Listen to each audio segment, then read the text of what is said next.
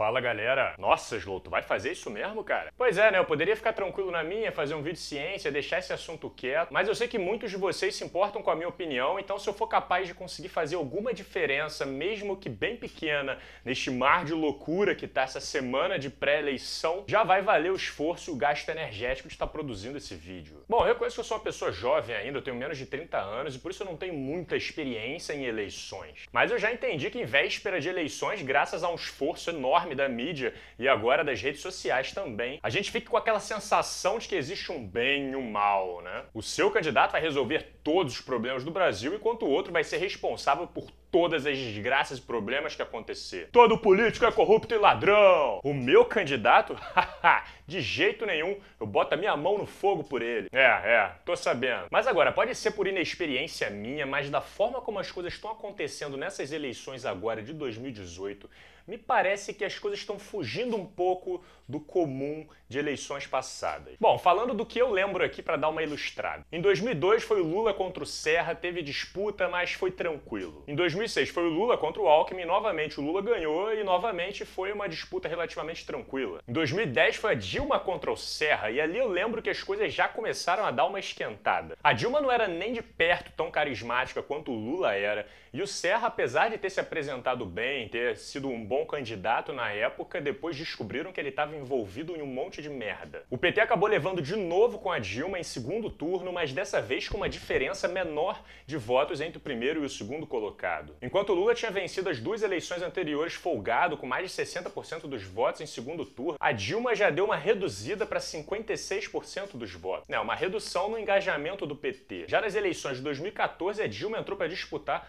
contra o Aécio. Dessa vez ela quase perdeu. O resultado foi de 51,64% de votos para Dilma contra 48,36% dos votos para o Aécio. E essa foi declarada disputa presidencial mais acirrada da história do nosso país. Então, assim, dá para perceber, observando o passar dos últimos 16 anos, que o PT foi muito bem recebido no seu primeiro e segundo mandato, e depois essa aceitação foi caindo aos poucos até quase perder para o PSDB em 2014. Obviamente, existem razões político-econômicas por trás desses números, como o crescimento da China, que jogou os valores dos commodities brasileiros lá em cima, a flutuação do dólar, acordos comerciais. Não tem como negar que o Brasil passou por um período bastante próspero ali antes de 2010, o que justifica justificou um alto índice de aceitação do período Lula. Em compensação, essas variáveis foram mudando com o tempo. As pessoas já não tinham tanta confiança na Dilma quanto tinham no Lula. A crise econômica de 2008, que respingou no mundo inteiro, Lula falou que seria só uma marolinha, veio bater aqui nas portas do Brasil no começo de 2014. Marolinha, isso aqui é uma tsunami, porra! O preço dos commodities começou a cair e sem uma política eficiente para administrar essa crise, a economia do Brasil começou a despencar. A taxa de desemprego aumentou, o PIB chegou a reduzir até 4% em um período de 2015. A taxa de juros foi aumentando e o Brasil foi entrando na crise que a gente está ralando aí para sair até hoje. E vamos combinar uma coisa, né? A Dilma pode até ser uma pessoa séria nos bastidores, pode ter pulso firme para controlar algumas coisas, mas ela falando em público é uma piada pronta. Bom, uma pessoa que foi eleita para representar o Brasil e ela não consegue formular duas frases em sequência sem se enrolar toda, é óbvio que vai ter a tua credibilidade abalada. Porque o Dia das Crianças é uma imagem de um cachorro que fica atrás. Cara, essa é minha favorita. Eu concordo que esse tipo de característica não deveria receber tanta relevância na hora da gente escolher um candidato. Mas o grosso do povão não pensa dessa forma. Ela acabou não passando muita confiança para as pessoas, o que é fundamental em um período de crise. E para complementar, a Operação Lava Jato começou a passar o rodo em Brasília, desvendando o monstro da corrupção que estava lá instalado lá dentro há muito tempo. Né? Esse tipo de esquema não é inventado da noite para o dia. E aí a soma desses fatores que envolve a crise econômica, o fato do PT estar tá entrando no seu quarto mandato seguido, a falta de confiança que a Dilma passava para as pessoas, a Polícia Federal invadindo diariamente o Congresso para ir prender político corrupto. O pessoal lá dentro acabou mexendo os pauzinhos para conseguir tirar a Dilma num processo de impeachment. E aí essa parte, cara, eu nem prefiro entrar muito porque tem tanto porém atrás de porém, que se eu for nessa direção eu nunca mais vou conseguir voltar pro ponto que eu quero chegar aqui nesse vídeo. Mas para quem quiser entender como funcionou a elaboração do projeto de impeachment da Dilma, eu já fiz um vídeo sobre isso naquela época, na semana em que estava acontecendo a votação, e eu vou deixar o link aqui na descrição desse vídeo para quem tiver interessado. Beleza? Agora, eu tô explicando esse cenário para vocês, pra vocês perceberem que o que tá acontecendo agora não é uma situação pontual. É um processo de um partido que já está há um tempo no poder, com o povo sobrevivendo a uma crise econômica e com um escândalo de corrupção comendo solto pelo país. Por isso é óbvio que na cabeça de uma grande parte das pessoas, tudo de ruim que está acontecendo com o Brasil hoje é de responsabilidade do governo que estava administrando o país nos últimos anos. CDDVD, CDDVD, fora PT, CDDVD. Claro que muitas dessas acusações não são justas, mas muitas outras são. Isso faz com que as pessoas personifiquem esses problemas e associem eles como responsabilidade exclusiva do PT, gerando um sentimento de antipetismo que pode acabar sendo maior do que um sentimento de aproximação por algum outro candidato qualquer. Isso não é necessariamente ruim.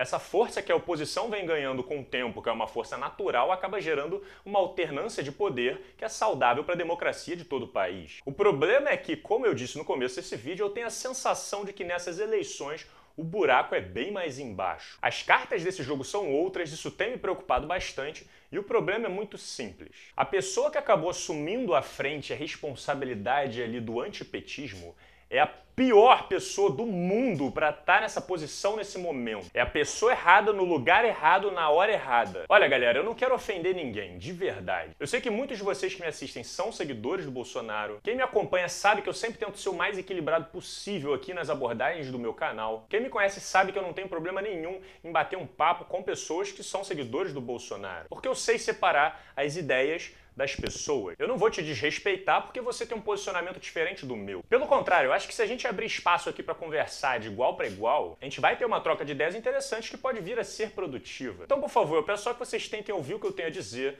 da forma mais aberta possível.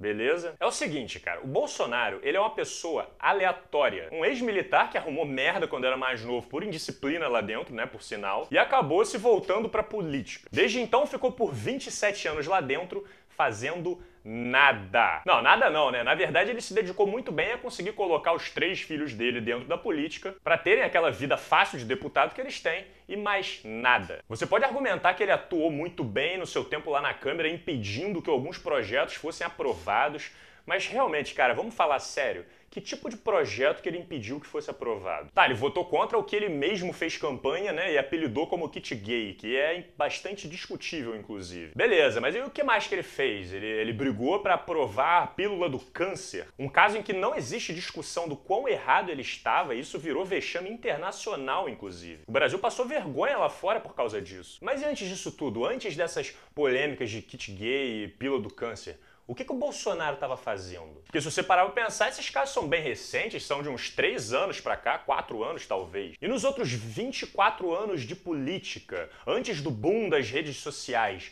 o que, que o Bolsonaro estava fazendo lá na Câmara, além de receber um salário astronômico de deputado e ganhar milhões de benefícios para ter a melhor vida do mundo. Tava passeando de lanche em Angra dos Reis, pô. Sobre o que, que eram as propostas dele nesses últimos 24 anos de Congresso. Bom, eu sei que ele votou contra o Plano Real, né, que foi uma solução para o problema absurdo de inflação que o Brasil estava passando antes dos anos 2000 ali. Em 2005 ele votou contra a lei do nepotismo, né, que proibia que você colocasse parentes seus dentro de cargos públicos, né, para você não aparelhar o Estado com a sua família inteira. Ele votou contra, né, até porque o que a família dele ia fazer se não fosse todo mundo pendurado no governo, né? Em 1996 ele votou contra um projeto de lei que visava acabar com as superaposentadorias e benefícios dos deputados e senadores lá na Câmara, que eles recebem até hoje. Bolsonaro votou contra os fins desses benefícios. Mas sabe o que ele votou a favor mais recentemente, agora em 2010? aumentar o salário dos deputados e senadores, né? Claro, porque o salário deles já é muito pequenininho, né? Quem vai perder a chance de poder torcer ainda mais os cofres públicos, né? E o mais interessante, de uma forma legal, né, legítima e que ninguém possa falar nada. Tá na lei, ué. Se os políticos ganham uma fortuna, mais milhões de benefícios e tudo isso tá na lei, não tem nada de errado com isso, não tem discussão sobre isso. A questão que eu quero que vocês entendam é que o Bolsonaro sempre foi só mais um deputado qualquer lá dentro. Sabe quando a gente vê na TV um monte de velho de terno e gravata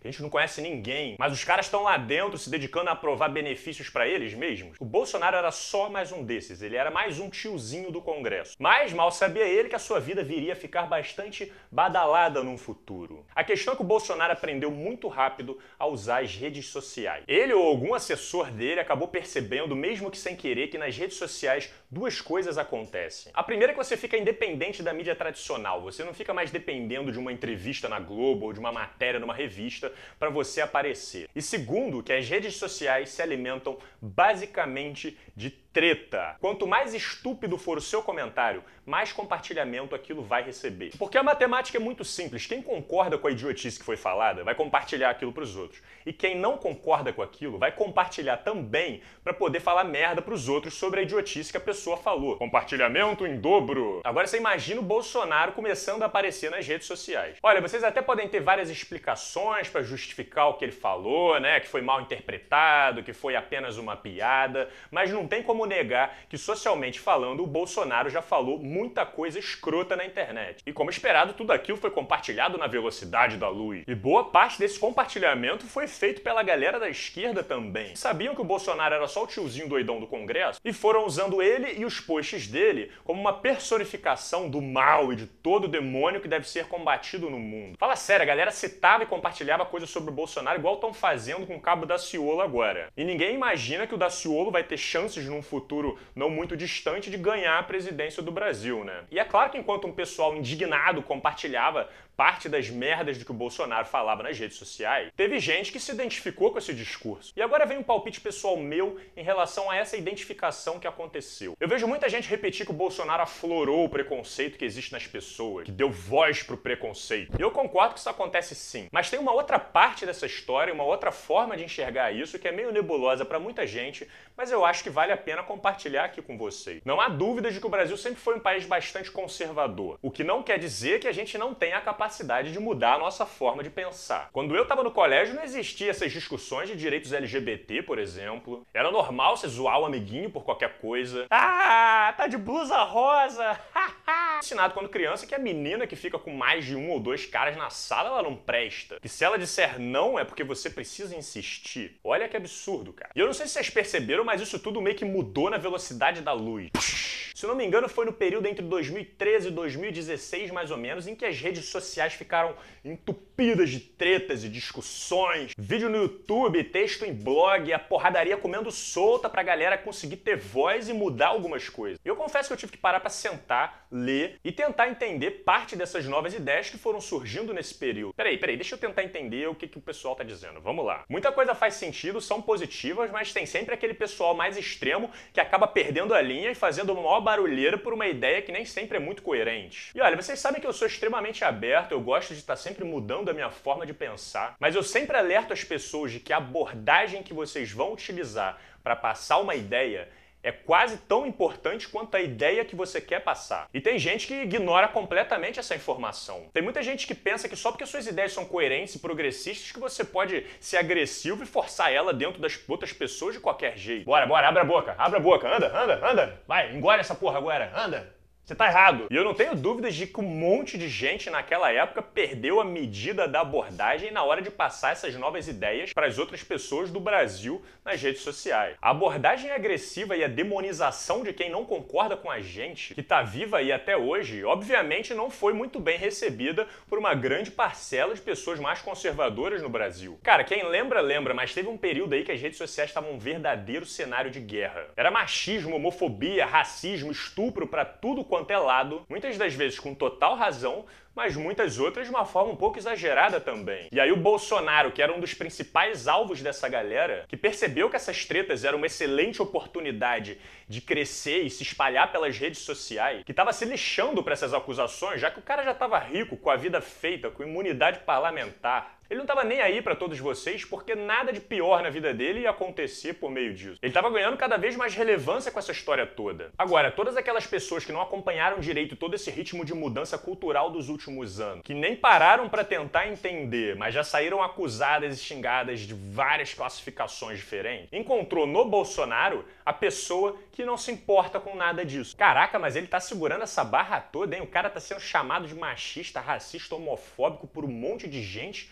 mas ele nem abaixa a cabeça e tem resposta para tudo. Ah, esse cara é meu herói. E aí as pessoas começam a enxergar nele uma saída fácil para todos os problemas sociais que as pessoas estavam propondo debater. É, eu não preciso pensar sobre machismo, sobre homofobia, sobre, sobre racismo. Isso aí, é, isso é tudo bobeira, isso aí é coisa que inventaram. É, foi só uma piada. E aí tá, tá tudo certo. Tá tudo certo. É, eu diria que é um caminho um pouco preguiçoso, né? Mas beleza, então bora fazer uma retrospectiva de quem é o Bolsonaro afinal. Um deputado qualquer que está há 27 anos no governo, o tiozinho do Congresso que nunca fez nada de importante lá dentro, descobriu como mexer nas redes sociais e descobriu que através delas dava para crescer e a cereja do bolo, descobriu que se meter em tretas é a fórmula do sucesso nesse meio perturbado que são as redes sociais. Mas além disso, um novo elemento entrou nessa história, dando uma baita de uma ajuda para o Bolsonaro chegar onde ele chegou hoje o antipetismo. Como eu já expliquei, o fato do PT estar no governo há muito tempo, envolvido com escândalos de corrupção, mergulhando o país numa crise econômica, fez parte da população começar a atribuir a maior parte dos problemas nas costas do PT. E toda essa insatisfação, toda essa energia que é gerada por uma repulsão ao governo é uma ferramenta valiosíssima de autopromoção. Pensa comigo, se eu não sei o que fazer, se eu não tenho nenhuma boa ideia de como tentar melhorar as coisas, eu posso ir por um outro caminho. Eu posso me dedicar a apontar o problema dos outros e mostrar que os outros têm problemas muito maiores do que os meus, porque assim todo mundo que concordar com isso vai me apoiar também. E foi isso que o Bolsonaro se dedicou a ficar fazendo nos últimos anos. Agora, além dele ficar fazendo declarações polêmicas adoidado para ganhar visibilidade, ele pode também gritar em bom e alto tom que todo problema do Brasil é o PT. Galera, isso é estratégia para crescer em rede social. Você entra no algoritmo, aparece nos recomendados, você cresce adoidadamente fazendo isso. Quanto é que tem canal no YouTube por aí que saiu de zero para um milhão de seguidores em menos de um ano, usando essa mesma estratégia banal que o Bolsonaro está usando? Usar a insatisfação do povo em relação ao antipetismo a seu favor. E o antipetismo acabou crescendo tanto nos últimos anos que um deputado aleatório que nunca fez absolutamente nada que presta está aí sendo idolatrado por parte da população que ingenuinamente acabou comprando esse discurso de que ele chegou para mudar alguma coisa. Que vai ser o herói do país, que finalmente vai tirar o PT do governo. É o Super Bolsonaro! Aham, tô com barba na cara, acreditando em super-herói. Vocês conseguem entender o modus operandi por trás das estratégias do Bolsonaro? Por exemplo, com as palavras dele, né? Ele não publica nenhum projeto, mas ele tá lá se dedicando a apontar os erros nos projetos dos outros. E agora, como candidato, você vai falar sobre projeto com ele? Ah, deixa isso aí com o Paulo Guedes, deixa que a equipe vai resolver isso. Agora o PT? O PT tá todo errado. Vamos mudar isso daí. Vocês entendem que é o mesmo mecanismo por trás dessa atuação? Ele tá manipulando vocês e usando toda essa sensação de insatisfação que a gente sente por causa da crise econômica, crise política que a gente está vivendo, para crescer e se dar bem na política à custa de vocês. E eu garanto uma coisa para vocês, cara, se o Bolsonaro for eleito, o papel dele no governo vai continuar sendo exatamente o mesmo, esse mesmo mecanismo. Ah, o Brasil tá cheio de problema, mas a culpa não é minha, culpa é do, do comunismo, da Venezuela, que está tentando atrapalhar o, a nossos, nossos mercados, é o comunismo no mundo, que é por isso que está dando problema. É a China que está fazendo merda, é o problema é não sei o quê. Uhum, a culpa nunca vai ser do Bolsonaro. E no fim ele vai estar tá rindo da cara das pessoas que votaram nele. E quanto a resolver de fato os problemas do Brasil, Isso acho que ele não sabe nem por onde começar. Mas bora tirar um pouco o foco só do Bolsonaro e vamos falar um pouco sobre as últimas pesquisas e esse cenário catastrófico que está sendo previsto aí para segundo turno, que não tá fácil para ninguém. Tá, a primeira coisa que vocês têm que ter em mente é que as pesquisas eleitorais são totalmente capazes de errar. Já teve caso em eleições passadas de uma discrepância de mais de 20 pontos nas intenções de voto. Então não é para achar que as pesquisas já determinam o resultado das eleições, porque isso não é verdade, muita coisa pode acontecer e a gente pode se surpreender com os resultados. Mas em compensação também não é inteligente a gente descartar completamente elas por causa disso, porque afinal de contas são pesquisas, elas são realizadas de uma forma técnica e por isso podem sim nos trazer uma noção do cenário eleitoral. Então, tendo isso em mente, bora analisar as últimas pesquisas, mais especificamente a do Datafolha, que saiu nessa terça-feira, e vamos ver o que, elas têm a dizer. O Bolsonaro está em primeiro lugar com 32% das intenções de voto. Em segundo lugar está, adivinha quem? O Haddad, do PT, com 21% das intenções de voto. Depois disso tem o Ciro com 11%, o Alckmin com 9%, a Marina com 4%, o Amoedo com 3%. E para mim nem compensa falar muito quem está abaixo de 3%, mas vocês podem encontrar aí em qualquer pesquisa que vocês fizerem. Bom, olhando para esses números que eu separei, o que eu acho que pode acontecer é o seguinte: não é impossível, mas eu acho pouco provável que o Bolsonaro ganhe no primeiro turno. Porque para ele fazer isso, ele precisaria ter mais de 50% dos votos válidos. E levando em consideração que os índices de rejeição do Bolsonaro são de 45%, eu acho que é quase certo que alguém vai entrar para disputar com ele no segundo turno. Agora, quem vai ser essa pessoa que é o mistério da semana? Uma coisa que eu tô realmente curioso para ver é quanto que o tempo de televisão vai influenciar nessas eleições. Porque enquanto tinha candidato com direito a 5 segundos de TV, o Alckmin lá fez uma festa, teve direito, conseguiu gravar um clipe, se emocionar, fazer teatro lá na TV. Então, assim, não subestimem o tempo de propaganda eleitoral da TV. A gente pode acabar se surpreendendo. Mas o cenário mais provável até o momento é de que quem passa para o segundo turno com o Bolsonaro é o Haddad, com 21% das intenções de voto. E agora vamos falar sério. Vocês percebem o cenário catastrófico que é para o nosso país um segundo turno de Haddad contra o Bolsonaro? Vocês entendem que essa briga não é entre o Bolsonaro e o Haddad? Essa briga é entre o PT e o antipetismo. Ou seja, boa parte das pessoas que estão votando no Bolsonaro estão fazendo isso para tirar o PT do governo. Se a outra opção de voto não fosse o PT, talvez as pessoas não estivessem caindo nessa armadilha do Bolsonaro. E você não se engane, porque com exceção do Exército e amiguinhos Alexandre Frota e companhia lá do Bolsonaro, todo mundo vai sair perdendo com essa candidatura. Eu não acho que quem ganhar ou perder vai nem ganhar ou nem perder. Quem ganhar ou perder vai todo mundo perder. E não subestimem a força do antipetismo no Brasil, porque, de acordo com as últimas pesquisas, o índice de rejeição do Haddad bateu 41%, o que significa que o Haddad é a pior pessoa do mundo para entrar no segundo turno para enfrentar o tiozinho do Congresso. Quanto é que as previsões do segundo turno são catastróficas. Pela pesquisa do Datafolha, em uma simulação de segundo turno entre o Bolsonaro e o Haddad, o Bolsonaro terminaria com 44% dos votos, enquanto o Haddad ficaria com 42% dos votos. Então, sinceramente, eu não estou entendendo a galera de esquerda que passou os últimos quatro anos fazendo campanha contra o Bolsonaro querer votar no Haddad agora. Porque colocar o Haddad no segundo turno agora, de acordo com as previsões, é você assumir um risco altíssimo para o nosso país, dando chances reais do Bolsonaro virar presidente. Enquanto isso, Ciro, que no caso é o terceiro colocado nas intenções de voto, iria vencer o Bolsonaro no segundo turno com 46% dos votos contra 42% para o Bolsonaro. E eu digo mesmo para quem vai votar no Bolsonaro. Se o seu grande objetivo é tirar o PT do governo, votar o Bolsonaro é assumir um risco gigante do PT acabar voltando para o poder. A disputa vai ficar ali, ó, acirrada. Agora, se o segundo turno fosse o Ciro, que é o terceiro colocado contra o Haddad, o Ciro tiraria o Haddad com folga, porque o antipetismo entraria do lado do Ciro, fazendo com que ele ficasse com uma diferença de 46% dos votos contra 32% dos votos do Haddad. Uma vitória folgada para tirar o PT do governo. Mas agora, sabendo disso, será que vocês vão repensar o voto de vocês?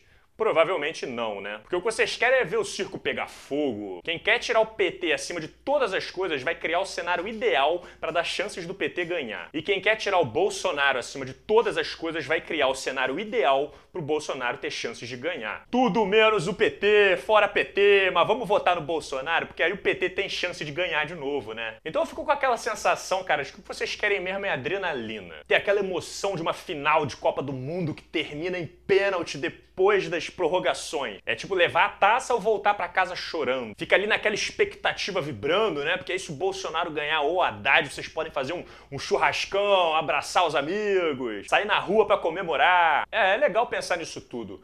Mas e se você estiver do lado de quem perdeu? Vai querer ficar mais quatro anos vendo o PT governar, tendo tempo de se recompor? Ou vai querer ver quatro anos de governo do Bolsonaro pela frente? Será que vale a pena a gente correr esse risco só pela adrenalina do momento? E isso porque eu duvido que o time que perder vai para casa e aceitar a derrota tranquilamente. As pessoas vão ficar enchendo o saco durante os próximos quatro anos, jogando a culpa de tudo que acontecer nas costas do governo que tiver assumido, para ficar falando eu avisei, eu avisei, eu avisei. E tentar voltar com mais força ainda nas próximas eleições eleições. Isso inclui treta dentro da Câmara, bate-boca, crise política e tudo aquilo que o Brasil adora, né? E lembrando que a gente ainda está num processo de recuperação de crise econômica. A última coisa que o Brasil precisa nesse momento é extremismo e polarização. E mesmo sabendo disso, vocês vão manter o voto no candidato de vocês para poder assistir uma final de Copa do Mundo nas eleições, né? É, isso aí, eu não ouvi nada do que esse cara falou, né? Se Bolsonaro ganhar, a gente vai fazer um festão, porra. Eu digo que não, mas na verdade eu sei por que, que isso acontece. Há uns anos atrás eu publiquei um vídeo chamado Problema da Sociedade aqui no meu canal. Muita gente elogia ele como um dos melhores vídeos do meu canal, e eu acho que o título que eu escolhi para ele é bastante conveniente e tem tudo a ver com o assunto que a gente está passando por aqui agora. Eu realmente recomendo todo mundo ir lá assistir esse vídeo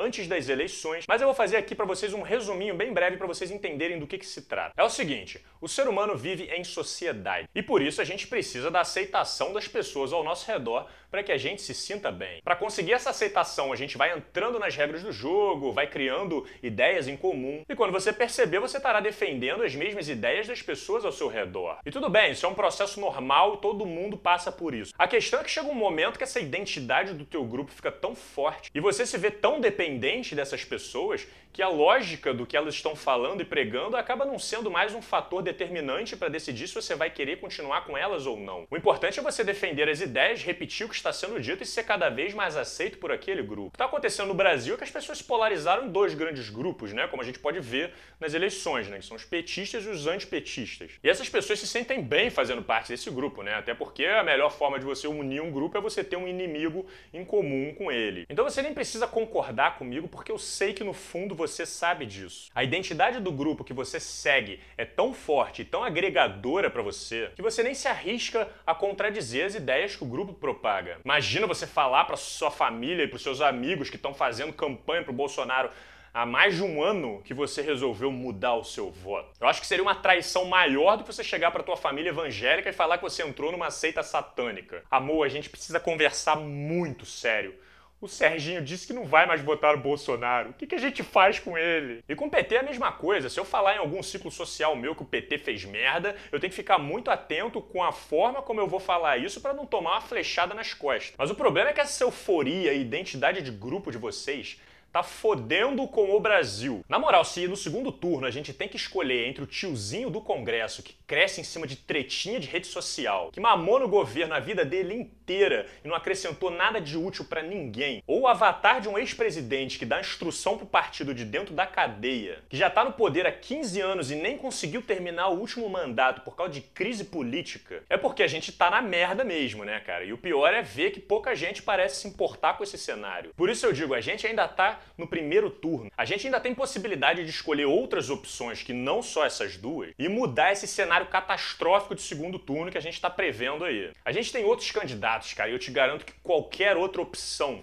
vai ser melhor do que esses dois. Nem que seja para acalmar um pouco essa energia de polarização do Brasil. Tem que ter um terceiro ou um quarto personagem aí para dividir essa energia toda. Quem me acompanha nas redes sociais, no Twitter ou no Facebook já sabem quem eu vou votar. Eu não estou escondendo de ninguém. Mas eu não vou falar aqui nesse vídeo para vocês, porque eu prefiro que vocês usem a lógica, usem a própria cabeça de vocês para chegar numa conclusão saudável a partir disso. Se vocês pensarem com seriedade sobre esse assunto, provavelmente vocês vão chegar ou na mesma que eu, ou numa conclusão parecida, o que já seria excelente para a gente tentar mudar esse péssimo cenário que a gente tem aí de segundo turno pela frente. Então tentem pelo menos pensar no que eu estou dizendo. Vocês não precisam concordar comigo, não precisam comentar, não precisam declarar nada, não precisam mudar nada na vida de vocês. É exatamente por isso que a gente conquistou o direito do voto secreto. Você pode passar três meses da tua vida, um ano da tua vida fazendo campanha para um candidato específico, chegar lá na hora da máquina, mudar o seu voto, não contar nada para ninguém e ninguém nunca vai ficar sabendo que você não votou naquela pessoa. Então usem esse direito do voto secreto a favor de vocês. Não votem a favor do quebra-pau da briga política no segundo turno. Votem de forma inteligente, com consciência. Até domingo e boa sorte para todos nós. Valeu!